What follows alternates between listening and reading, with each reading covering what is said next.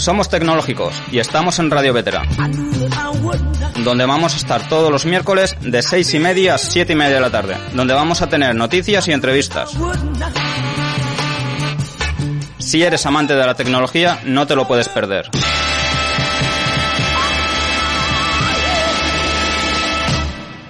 Hola a todas las personas que nos están escuchando. Somos tecnológicos, soy José Picón y estamos en Radio Vetera.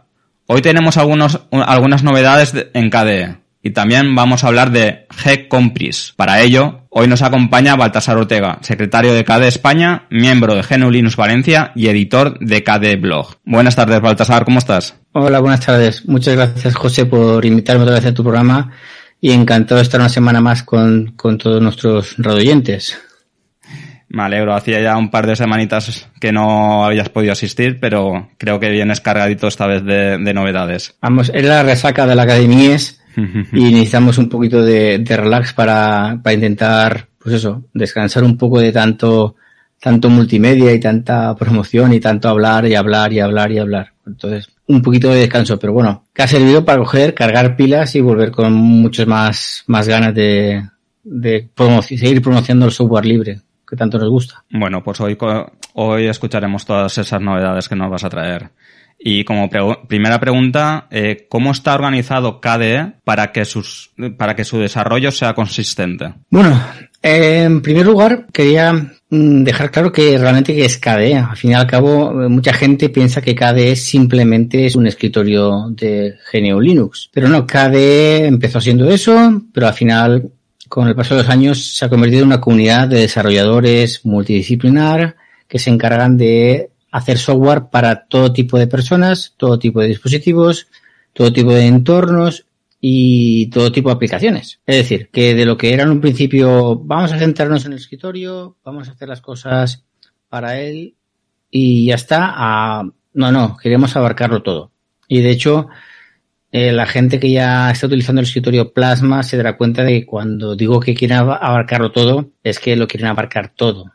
Es decir, eh, sabemos que en el escritorio Plasma tú puedes cambiar hasta el último píxel de tu pantalla para que se comporte como tú quieres que se comporte. Y esto a veces, pues, tira, tira un poco para atrás para la gente que es más minimalista. Pero bueno, eh, intenta, intenta que se adapte a todos los usuarios. Claro, de los que empezó siendo un pequeño escritorio o muy focalizado y a querer conquistar el mundo, pues eh, se tengo que organizar, porque si no es un poquito Galera Matías. Entonces, eh, la comunidad KDE, porque a partir de ahora voy a intentar, cuando me hable de KDE voy a intentar hablar de comunidad KDE, porque al final acabo son personas, eh, sin ninguna, sin ningún ánimo de decir que los otros no son personas, pero bueno, me, me entendéis. Es decir, que la comunidad KDE son personas que se tienen que organizar y al final decidieron que, tras muchas discusiones y mucho, mucho, mucho mm, comentar, reflexionar, que sus, su software se divide en tres grandes grupos, que son los siguientes. Uno que se llama KDE Frameworks, uno que se llama Plasma y uno que se llama bueno, aplicaciones KDE o KDE Applications o como quieran llamarlos porque ni con esto pueden estar de acuerdo por las razones que después diré. Vale, pues vamos a definir un poquito cuáles de estas tres ramas. Son tres ramas diferenciadas que tienen fechas de lanzamiento diferenciadas, aunque como es evidente, todas influyen unas con otras. Es decir, eh, la rama KDE Frameworks no puede ir por su lado y está relacionado con la rama plasma y la rama plasma está relacionado con la rama de aplicaciones. Todo está un poquito relacionado, pero bueno, al menos pueden ir trabajando cada uno en su rama sin molestar demasiado en las otras. De hecho, la primera rama es la de KDE Frameworks, que es la rama que los usuarios estándar prácticamente ni conocen ni deberían conocer, porque es la rama de desarrollo, para que nos entendamos, de la base de todo el software KDE. Es decir, es la rama que me va a permitir a mí desarrollar cómo se comporta una aplicación cuando yo le digo ábreme una ventana para buscar un archivo. Claro, esta ventana para abrir y buscar un archivo es común a todas las aplicaciones KDE. Es decir, todos los cuadros de diálogo son comunes a todas las aplicaciones KDE o al escritorio Plasma.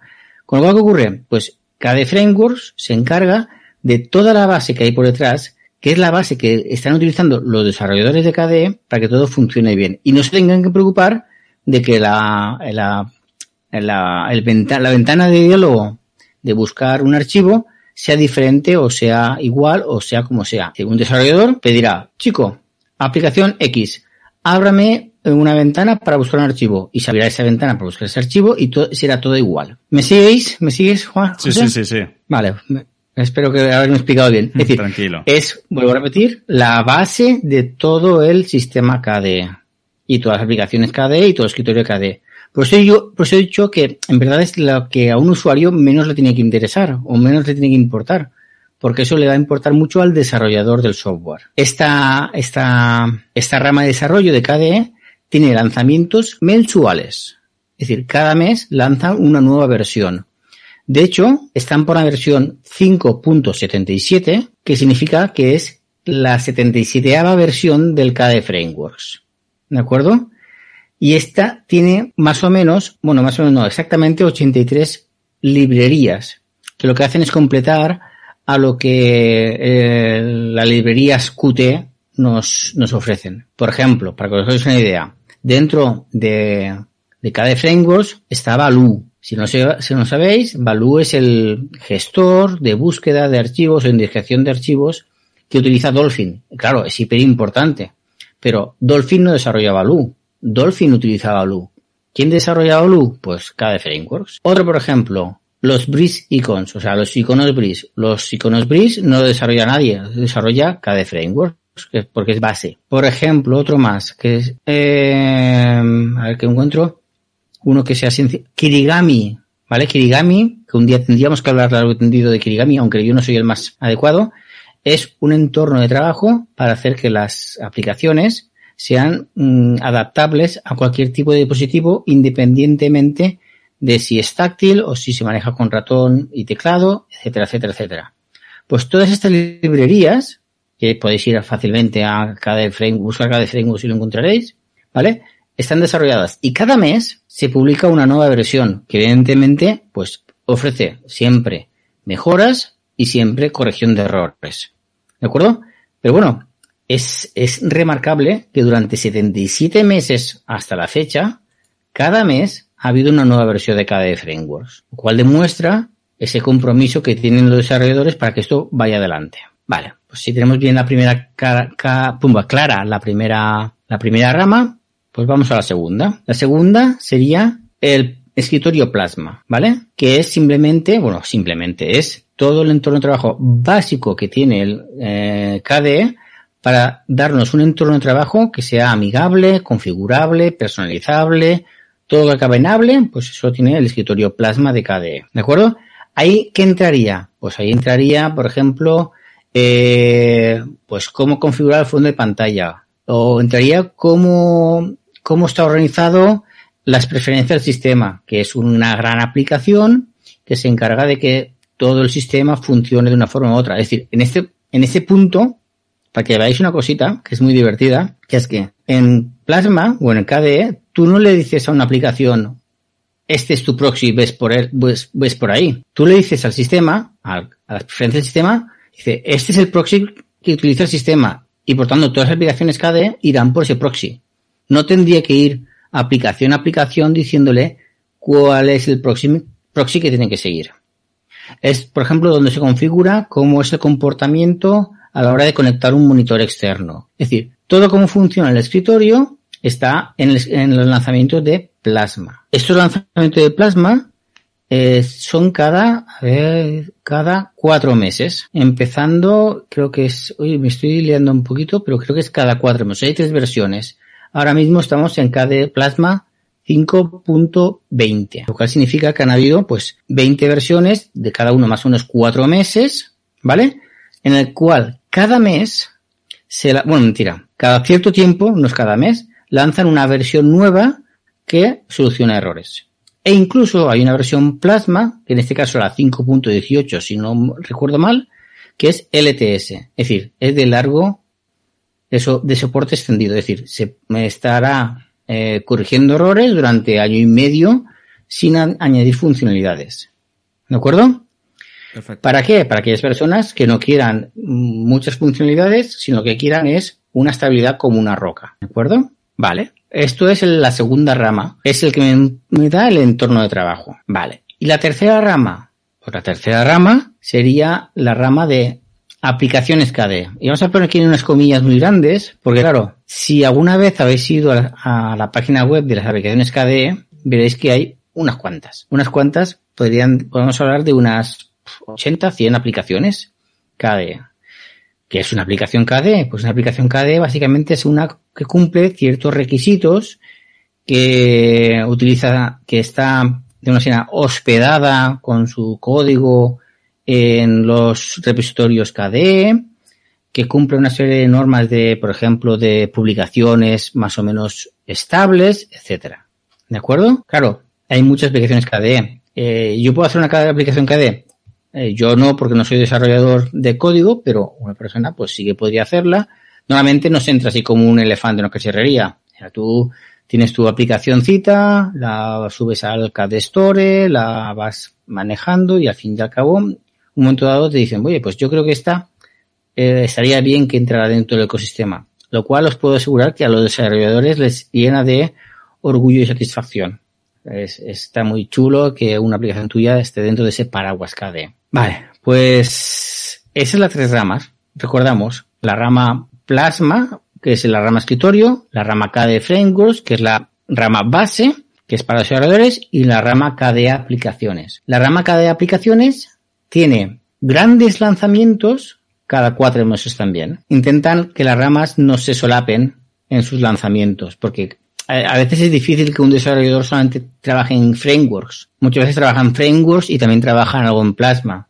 Con lo cual, si yo separo un poco los lanzamientos, pues de una manera que lo tengo un poquito más organizado a la hora de, de organizar mi trabajo. Vale. ¿Y qué ocurre? ¿Todas las aplicaciones de KDE eh, se actualizan cada cuatro meses? Pues sí y no. ¿Por qué? Porque se han dado cuenta que el desarrollo de software está siendo mucho más rápido de lo que es habitual, porque gracias a trabajar con, aquí voy a meter la, meter la pata porque siempre me equivoco con GitLab y con GitHub, pero bueno, con, trabajan de forma diferente a lo que se trabajaba antes. Ahora cada noche, entre comillas, cuando cierran su ordenador, lanzan su nueva versión, con lo cual las, las aplicaciones están continuamente actualizándose.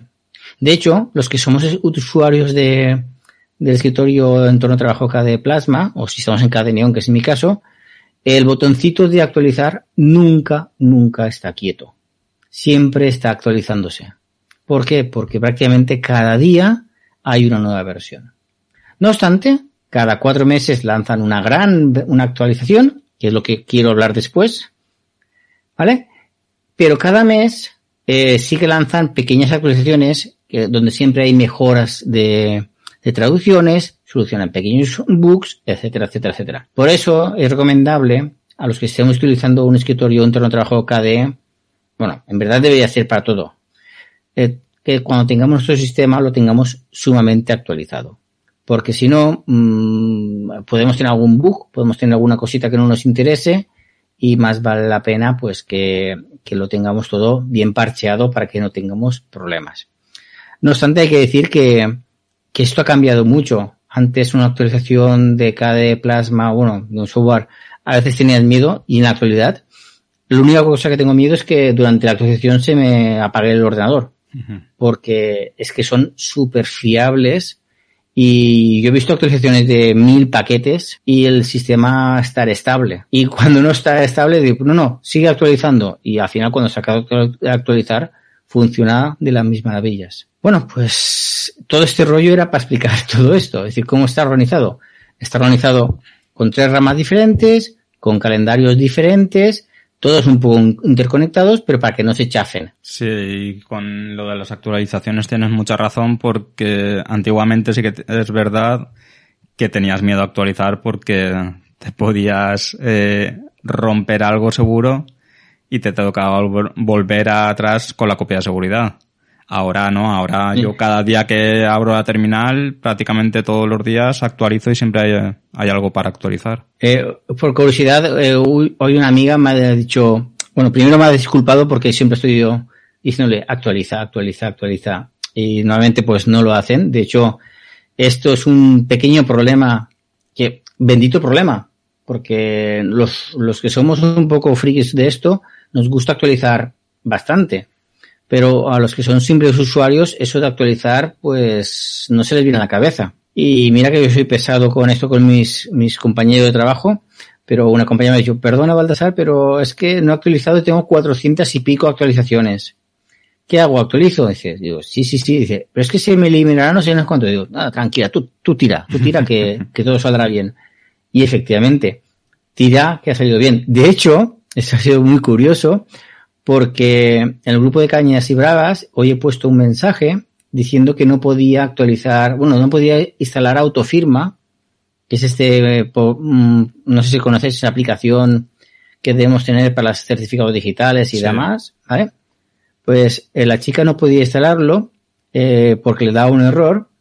Eh, lo he comentado en un grupo de Telegram de Cañas y Bravas y alguien me ha, bueno, me han contestado que a él le funciona bien, no sé qué, no sé cuántos y al final pues lo he solucionado con un apt install, ha funcionado bien y posteriormente Alex Paul, uno de los desarrolladores de KDE España y, y presidente de KDEV, me ha dicho, oye, eh, ese problema estaba solucionado en una de las últimas actualizaciones. Y digo, ah, vale, ahí está el problema. Claro, el no problema había es que hecho la actualización. no había actualizado lo que tocaba, con lo cual me ha tocado hacerlo. Al final está instalado, al final se ha actualizado esta tarde, pero es de esas cosas actualiza, porque cuando más actualices tu sistema, mejor te va a funcionar. No sé si eh, lo recomiendan prácticamente en todos los blogs también, que antes de instalar cualquier aplicación que actualices. Es Sí, lo más por eso está día. update y toda la pesca, sí, sí, sí. Pero bueno, a veces ocurre que tienes prisa por instalar alguna aplicación y dices, "Mm, bueno, primero hagamos esto y después ac- actualicemos. Bueno, en este caso tenía que haberlo hecho al revés. Habré hecho el update y luego instalar. Sí. Eh, Baltasar, ¿y cuántas novedades hay desde la Academy hasta el día de hoy? Habrá un poco Pues la bastante. verdad es, hay unas cuantas, unas cuantas. Bueno, primero, eso, lo que he dicho antes, que se ha lanzado el Framework 5.77, ¿vale? Las novedades, si acaso, las pondremos o las ponemos en, en las notas del programa, Ujú. te las pasaré. ¿no Perfecto. Son muy, son muy, son muy técnicas, ¿vale? Con lo cual creo que no interesa a los oyentes.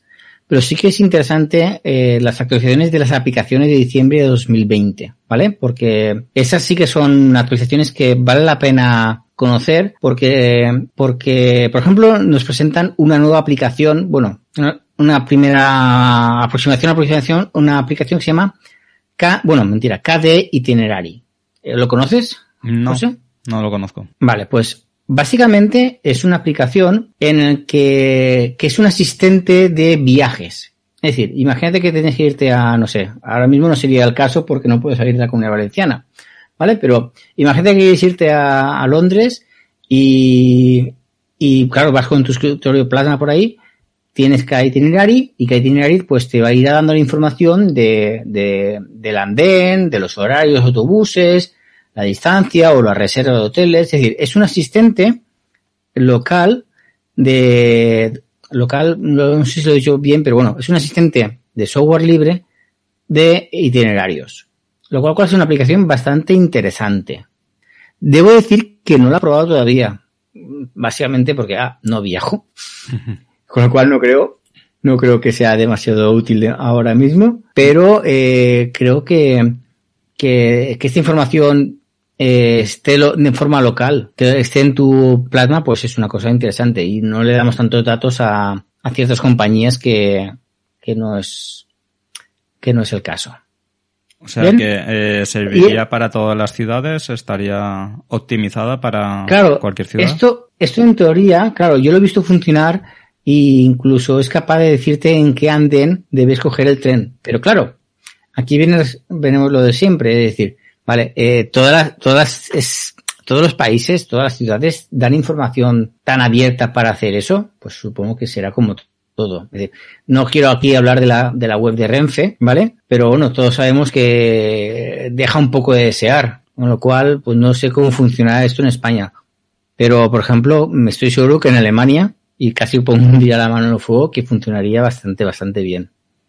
Pero bueno, es una aplicación, la primera versión, supongo que irá mejorando, mejorando poco a poco, como suele ser como unas aplicaciones. Y bueno, es para tener un, la vista encima. Ya la tengo apuntada Vale. para echarle un ojo. Ya tienes apuntada. Muy bien. Después hablaríamos de Contact. Eh, bueno, eh, Contact es el asistente de información personal que tiene KDE.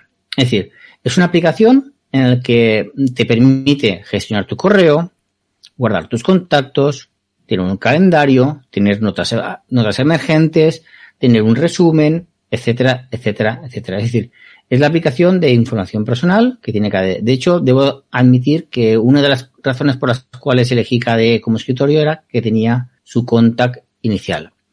Esta aplicación Contact ha tenido sus más y sus menos. Me explico. Contact depende de Aconadi y Aconadi ha funcionado regular. Eh, mi sueño siempre ha sido tenerlo funcionando, pero por H por B he tenido muchos problemas siempre, a excepción de ahora. Ahora en mi portátil me encanta porque hace búsquedas casi instantáneas de correos electrónicos, me permite gestionarlo a la perfección en forma local. Además, si se me va internet, pues tengo mis correos electrónicos y no pasa absolutamente nada. Y debo reconocer que en la actualidad eh, sí que lo estoy utilizando a toda potencia, con lo cual es una, una, aplicación a tener en cuenta. Pues Contact ha tenido alguna mejora. Por ejemplo, ha mejorado la sincronización con Google. ¿Vale? Antes se, se utilizaba un navegador integrado, a veces daba problemas, ¿vale? Sino ahora simplemente pues se inicia la sesión en la página web del navegador que tengamos predeterminado. ¿De acuerdo? O sea, se sincroniza También, con el navegador que tienes predeterminado en el momento. Correcto. Es decir, antes eh, lo que hacías cuando te notificabas es que habría una un página, bueno, un navegador integrado dentro de Contact, que eso se ve que tenía algunos problemas con el API. Entonces ahora ya han conseguido eh, hacerlo en la parte exterior. Acá, aquí tenemos el problema de siempre. ¿Qué pasa cuando una aplicación o bueno, una aplicación privativa le da por cambiar el API? Pues lo cambia y ya está, no hay ningún problema para ellos. Pero para todas las aplicaciones terceras, pues hay dificultades, ¿vale? Por eso tenemos que intentar cubrir las aplicaciones de Google y demás, que es difícil, que es la de la Google dependencia, como se vio hace un par de días. Hombre, ahora pues, mucha gente ya se está asustando y ya está migrando hacia otros sitios. Sí, sí, sí, la verdad es que eh, es, para, es para hacérselo mirar, es para hacérselo mirar, que ayer cayó, o ayer, o otro día, hace un par de días cayó Google uh -huh. y parecía que había caído, había caído una bomba atómica. Pánico, pánico en todos los lados. Sí, ¿vale? está, estaba la típica pregunta, pregunta a Google de por, si se ha caído Google, ¿no? Que se ha caído Google. Sí, sí, era muy bueno. ¿Vale? Por eso. Tenemos alternativas. Tenemos DuckDuckGo, por ejemplo. No, no, no, no temáis. Ahí tenemos salvación, afortunadamente. No es un monopolio. Vale, pues otra novedad de, de Contact, que viene cargado de novedades, es que, por ejemplo, que tiene un nuevo complemento que te permite configurar las preferencias de varias carpetas de correo al mismo tiempo. Es decir, tengo varias carpetas de correo y quiero cambiar algún tipo de propiedad, por ejemplo, la capacidad que tiene el mismo o el tiempo para tirar el eh, vaciar la papelera a la basura, pues ahora puedo hacerlo no en una carpeta, sino en varias a la vez. ¿De acuerdo? Para eso será muy útil si tengo muchas carpetas y quiero personalizar unas cuantas de ellas y no todas, ¿vale? Eh, también tiene, ha mejorado como siempre la Aconadi. Aconadi es, digamos así, ¿no? Digámoslo así, el motor que me va a leer mis correos electrónicos para eh, hacer mejor búsquedas, para poder organizarlos, etcétera. ¿De acuerdo? Y que esté en contacto con el, con el sistema mm, KDE. ¿Qué ocurre? Que ahora ha conseguido utilizar un logaritmo de comprensión avanzado que se llama LZMA y reduce el uso del, disco hasta un 30%, cual un 30% es bastante. Si vamos a hacer que Aconadi sea un poquito más eficiente, ¿vale? Y también lo comento, aunque de esto debo reconocer que no sé muy bien cómo funciona, que Contact también admite un nuevo servicio que se llama ETSync, que es un sistema, que es un servicio de sincronización seguro, cifrado de extremo a extremo y que respeta la privacidad para los contactos, calendarios, tareas y notas. Desconozco mucho un poquito esto de ETSync, no lo he podido mirar mucho, pero bueno, eh, está bien que tengamos servicios de, de protección de nuestros datos. Sí, reduce también el, eh, un 30% el uso del disco, eh, me imagino eh, que también reducirá la descarga de la batería en los portátiles. Pues será más es una cosa que un tendré, que tendré que comprobarlo, tendré que comprobarlo. No es contar lo que más me gasta de, mi, de batería, pero, pero que me, que me utilice menos espacio de disco duro sí que lo agradecería, porque en mi portátil solo tengo un SSD, eh, bueno, 256 eh, megas para todo. Y claro, cuanto menos ocupen las cosas, mejor. Pero bien, eh, no se lo comprobaré a ver si funciona un poquito más la batería. Bien, pues pasamos a otro, pues pasamos a Dolphin.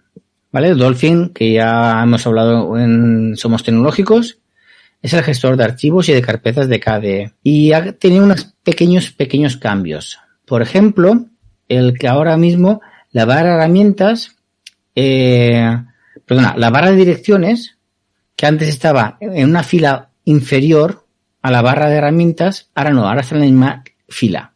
Con lo cual voy a, voy a reducir un poquito el espacio y maximizar el tamaño de la ventana. ¿De acuerdo? Esto es útil cuando tenemos pantallas pequeñitas. Otro bueno, aquí voy a decir solamente dos, porque si no es igual se hace demasiado largo. Otra cosa interesante de Dolphin es que ahora tiene soporte táctil completo. Es decir, ahora mismo podríamos utilizar un Dolphin como si fuese eh, una en una tablet a la perfección.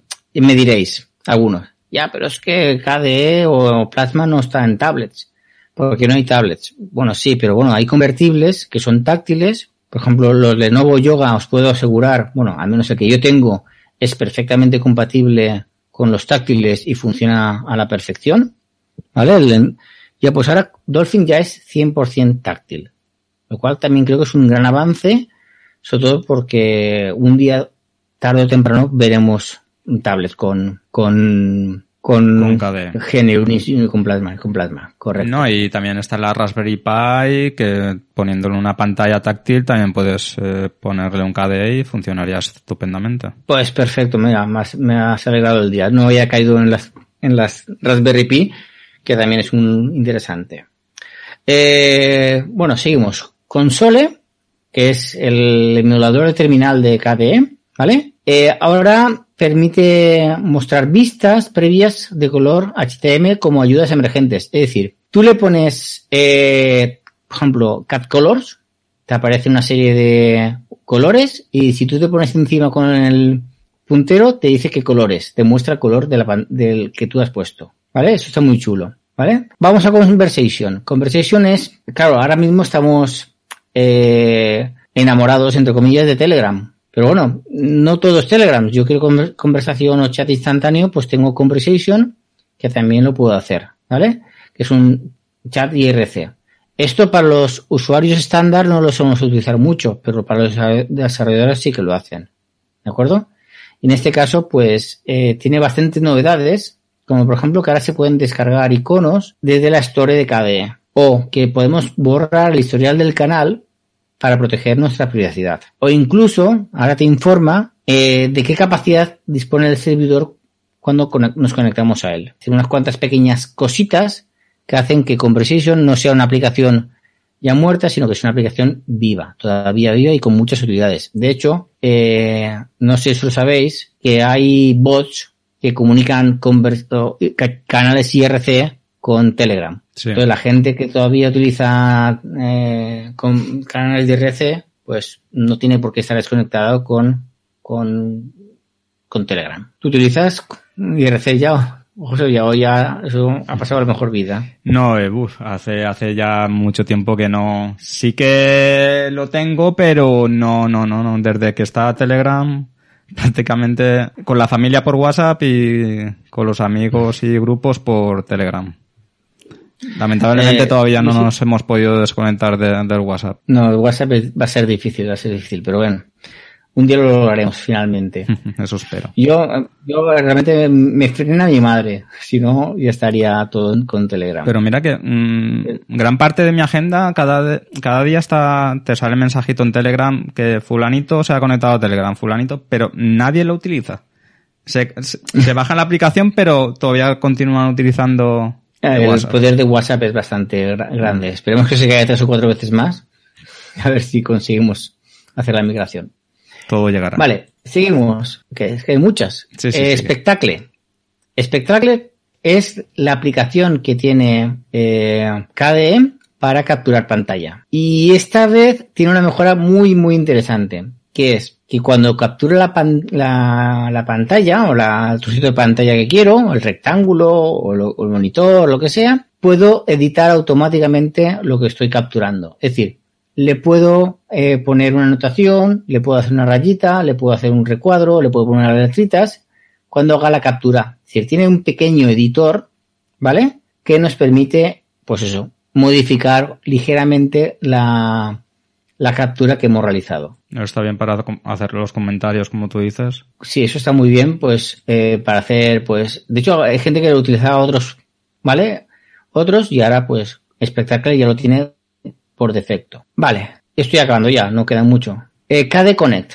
Eh, supongo que tú conoces KD Connect, pero igual nuestros oyentes no lo conocen. Lo presento un poco, ¿verdad que sí? Sí, claro, perfecto. Vale, KD Connect es una aplicación de software libre, como todo lo que estamos hablando aquí, que es la respuesta a ¿por qué mi móvil y mi ordenador de escritorio o mi ordenador portátil no pueden comunicarse entre sí de forma transparente? Pues sí, pueden hacerlo, pero utiliza KD Connect. KD Connect es una aplicación que instalada en, en tu escritorio, en tu sistema con KD y en tu móvil Android, permiten hacer cositas como hacer ping para localizar el teléfono, eh, utilizar tu teléfono como un trackpad, utilizar tu teléfono para mm, controlar la música de tu ordenador, utilizar tu teléfono para enviarle archivos de forma transparente, utilizar tu teléfono para así para compartir el portapapeles, es decir, es como tener una extensión de tu ordenador en tu teléfono Android. Yo lo utilizo mucho, por ejemplo, para controlar eh, cuando hago una presentación y quiero controlar mi impress, pues con lo configuro con KD Connect y entonces con mi móvil directamente voy pasando las diapositivas, por ejemplo. Diapositivas, qué palabra tan, tan vieja es. Sí, sí. Seguramente. poco se escucha ya. poco se escucha. Vale, pues KD Connect es eso. Esto es muy chulo porque nació de la idea, bueno, de un anuncio, esto no sé, esto lo he contado muchas veces, pero bueno, como soy un poquito viejo, eh, esto nació de un anuncio de Microsoft. ¿Eso lo sabías? No. Pues resulta que había un señor que llamaban Albert Baca, que es uno de los, bueno, el, creador inicial de esta aplicación, que se enfadó mucho con Microsoft porque le dijo que en el 2000 tendría una pantalla súper grande, una mesa que sería una pantalla y que tendría un, teléfono móvil que básicamente se hablarían entre sí de forma transparente.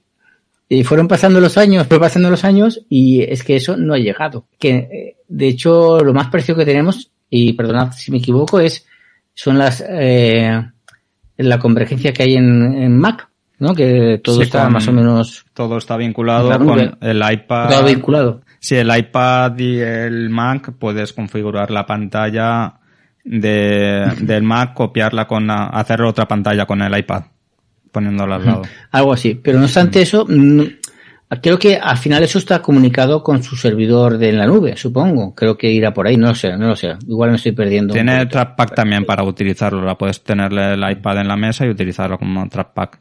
Son cosas parecidas a. Pues eso lo tenemos.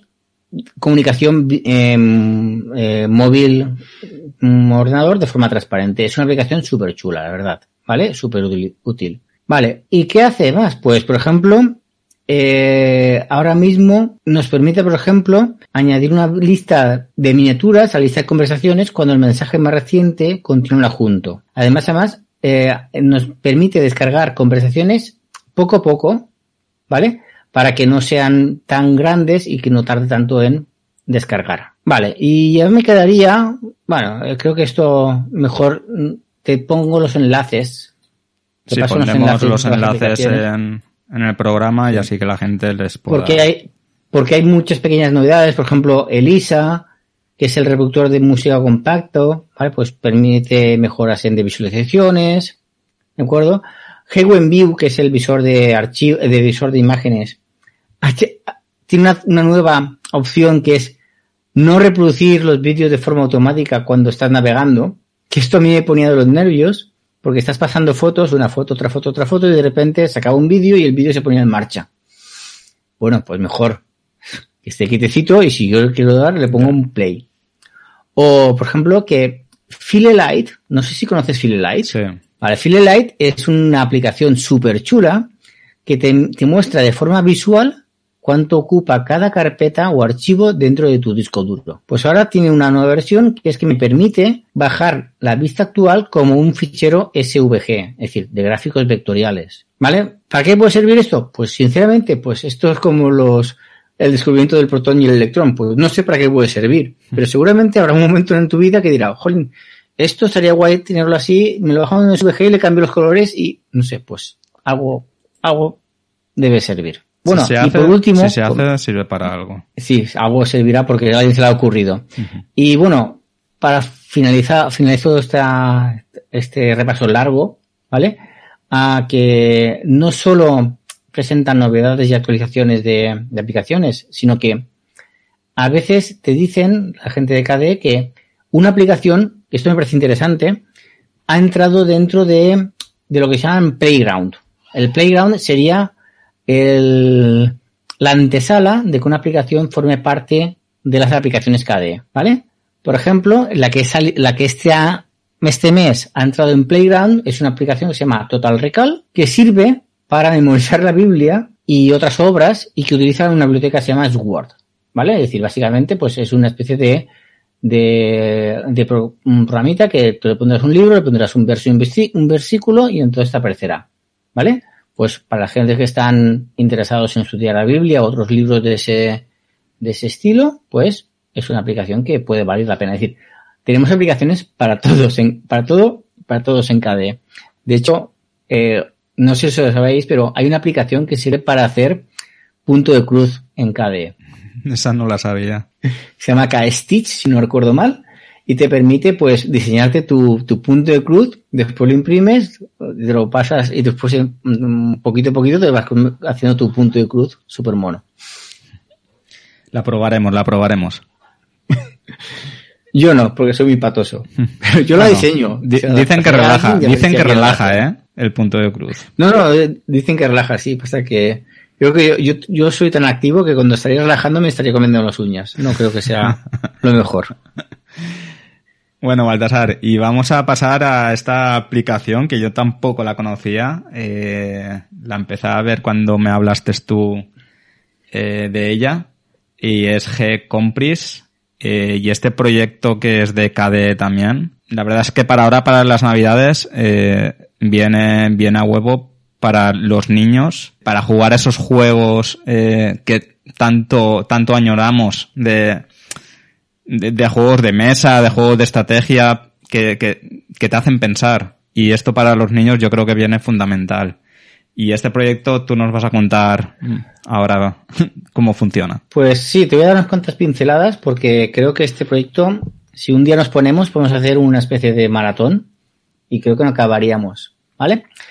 Primero quería hablar un poquito de, de Jecom Pris, es un software educativo para niños, destinado para niños entre 2 y 10 años. A ver, esto es muy relativo, porque yo he estado jugando estos últimos días y a mí me está gustando mucho y tengo más de 10 años. Pero bien, originalmente estaba escrito en C y en Python y utilizaba las librerías GTK Plus. Pero en 2014, o sea, era una aplicación, era un software hecho en GTK y era ajeno a la comunidad KDE. Pero ocurrió que en 2014 fue reescrito en C++ y empezó a utilizar las librerías QML y Qt Widgets.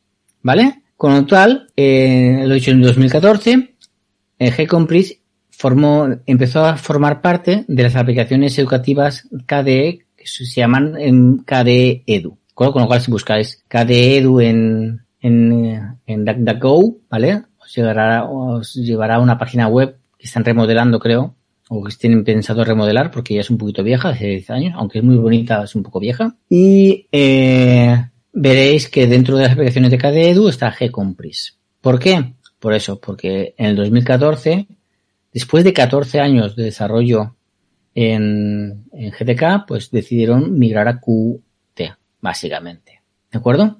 Por cierto, para los que sepan algo de francés, Gcompris viene de, de Ya compris, que es, yo lo entendí, ¿vale? De, en el francés. Una cosa muy interesante de esta aplicación, ¿vale? Que ahora descri- describimos un poquito más, es que Es una aplicación que sí está para New Linux, lo puedes encontrar en prácticamente todas las distribuciones Linux que yo conozco, pero también está para BSD, para MacOS, para Windows e incluso para Android, lo cual significa que no hay excusa para no utilizar Gcompris. Sí, que si quieren los niños la tablet o el móvil, ponles eso, ese tipo de juegos y estarán entretenidos y aprenderán, porque son educativos sobre todo. Sí, así hablaremos un poquito de, de, qué, de, de qué estamos hablando, pero bueno. Otro dato interesante de Yocompris es que hasta inicio de la pandemia, estamos hablando de marzo de 2020, eh, en escritorio era gratuito a 100%, ¿vale? Pero en Android, y no sé si en MacOS, eh, era gratuito un 70%, 60% de las aplicaciones. Y había otras aplicaciones que estaban restringidas, pago. Eh, al parecer, para celebrar el 20 aniversario de esta aplicación, esta aplicación tiene 20 años, ¿de acuerdo? Eh, finalmente se liberó para todas las aplicaciones. Estoy leyendo por aquí, perdona, que no fue en marzo, fue en febrero, un poquito antes de la pandemia, o sea que vino de categoría para, para cuando estuvimos aislados. Y su versión definitiva, su primera versión estable, entre comillas, ¿vale? Ha sido liberada esta 19, este pasado 19 de noviembre. O sea, hace 26 días aproximadamente, 26, 27 días. ¿Vale? Con lo cual tenemos ahora una aplicación completa, libre 100%, gratuita 100%, para todas las plataformas y una, y una educación y una aplicación educativa 100%. Con lo cual, no hay excusa, no hay ninguna excusa para que ningún maestro de esta, de este planeta no utilice Gcompris con sus alumnos. No es que lo solo utilice, sino que lo recomiende para utilizar. Porque ahora veremos, daremos un pequeño repaso a las aplicaciones y veremos que hay de todo tipo. Sí, pero es que no solo. Yo creo que ayer tiene una pequeña falla de, de poner el límite de la edad de 2 a 10 años. Porque lo que tú dices es, que, es que son juegos que te enganchan, tengas la edad que tengas. Sí, está bien, pon la, la mínima dos años, pero ya está a partir de dos años, pero no pongas un, un, tope. Vale, pues pondremos eso en el. Hablaremos con uno de sus mantenedores actuales, que es un tal señor Timothy uh -huh. que por cierto conozco personalmente y es un señor súper simpático. Vale, diremos, oye, quítalo de 10, 2 a 10 años, pon de 2 años, pon de 0 años para adelante, porque los niños ya nacen con una tablet bajo el brazo. Además, de verdad. ¿Ah? Vale, muy bien.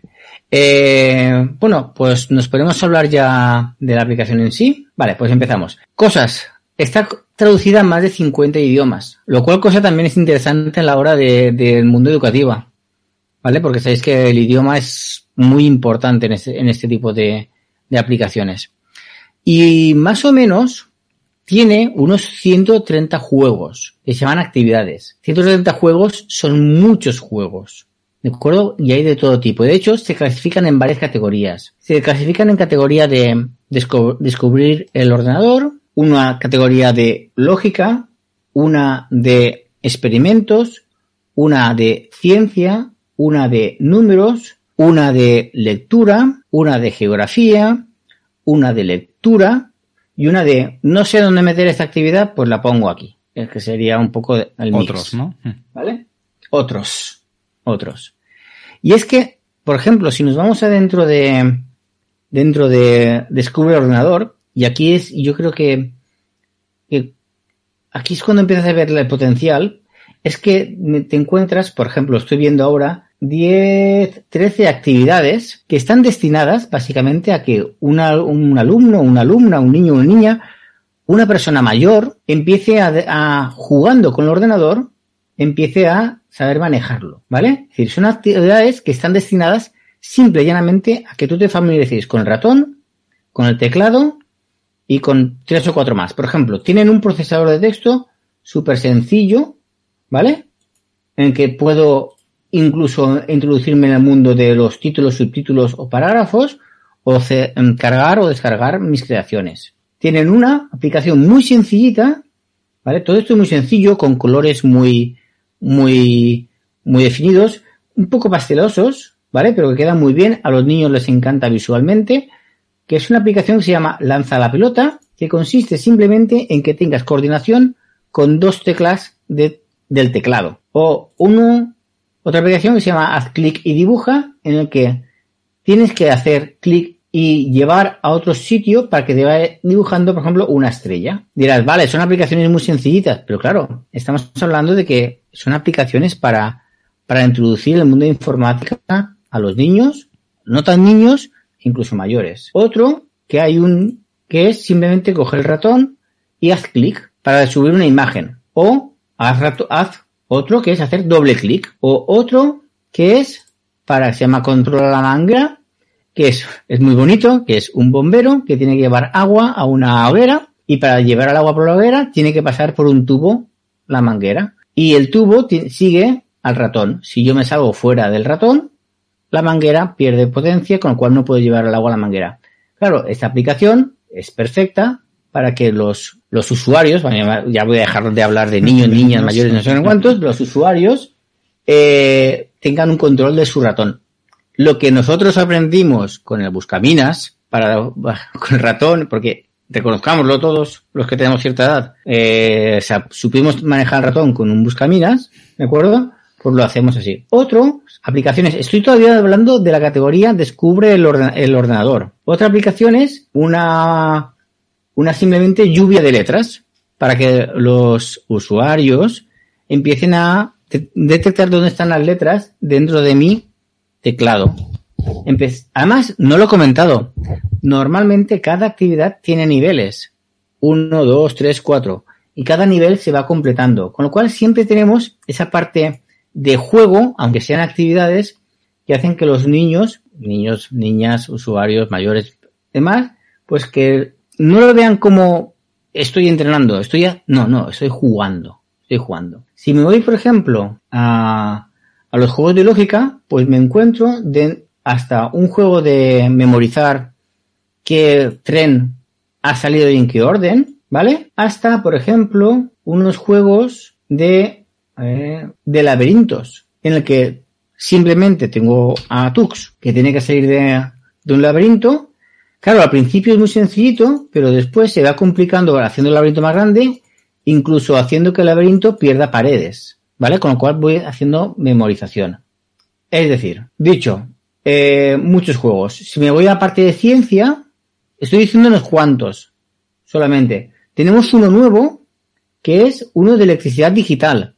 Que esto hace mucho tiempo que yo lo estaba buscando. No por mis niños que ya saben algo más, pero es una, es una aplicación que me sirve para hacer pequeños circuitos eléctricos y que mis niños vean cómo funcionan esos circuitos eléctricos, ¿vale? O me voy a uno que es el ciclo del agua, tan famoso ciclo del agua, pues aquí lo tenemos representado con una serie de sol y una serie de procesos que tienen que hacerse para, para que el ciclo del agua funcione. O uno muy interesante, que es el de coger y mezclar colores. Yo tengo los tres colores básicos y tengo que sacar el magenta, tengo rojo, verde y azul, pues si pongo el rojo y pongo el verde, saco el amarillo, no es el magenta, si pongo el, el, azul, tengo el blanco, quito el verde, quito el verde, no quiero quitarse el verde, y ahora ya tengo el magenta. ¿De acuerdo? Es decir, juegos y juegos. Si me voy a la parte de, de juegos, ¿este cuál es? No recuerdo. Bueno, el de números, por ejemplo, me voy tan sencillos como sumar y restar, ¿vale? O una báscula para equilibrar, o una aplicación de, de, de dinero. Es decir, todo tipo de aplicaciones. Es que es de juegos bueno, los voy a contar. De números, solamente de números de actividades tengo de 10, 20, 30, 40, 49 juegos de números, de actividades de números, de todo tipo y cada uno con sus diferentes niveles. Con lo cual, creo que ahora mismo, si no habéis probado nunca G-Compris, es que estaríamos, José, estaríamos, si fuésemos juego por juego, podríamos estar perfectamente tres horas, cuatro horas, simplemente nombrando juegos y describiéndolos brevemente. Pero fácil, Y estoy viendo uno que no lo había visto, el de alfabeto braille. Pues... Está en el apartado de otros. A ver.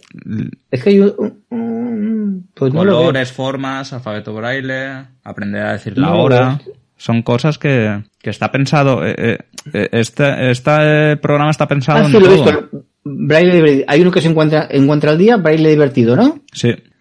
Sí, es que además, no lo he dicho, pero es que cada, cada vez que lanzan una versión aparecen cuatro o cinco actividades más. Es decir, que no es una aplicación cerrada, sino que va creciendo de, mm, casi de forma exponencial. Porque ahora estoy repasando y creo que estoy viendo muchos más juegos que yo no había visto todavía. Por ejemplo, hay un juego de, de enseñar cómo son las familias, hay un juego de explorar monumentos, hay un juego de piano, hay un juego de ajedrez y hay un juego de damas. el 3 en raya, eh, 4 en línea. Aparentemente, aparentemente es un juego, es una aplicación súper sencilla, de pantalla completa y demás, que rompe totalmente la línea de aplicaciones KDE, porque aquí no ves ni fichero, ni archivo, ni nada, pero es súper, súper potente y eso debería estar, debería ser obligatoria que los, los profesores conociesen esta aplicación.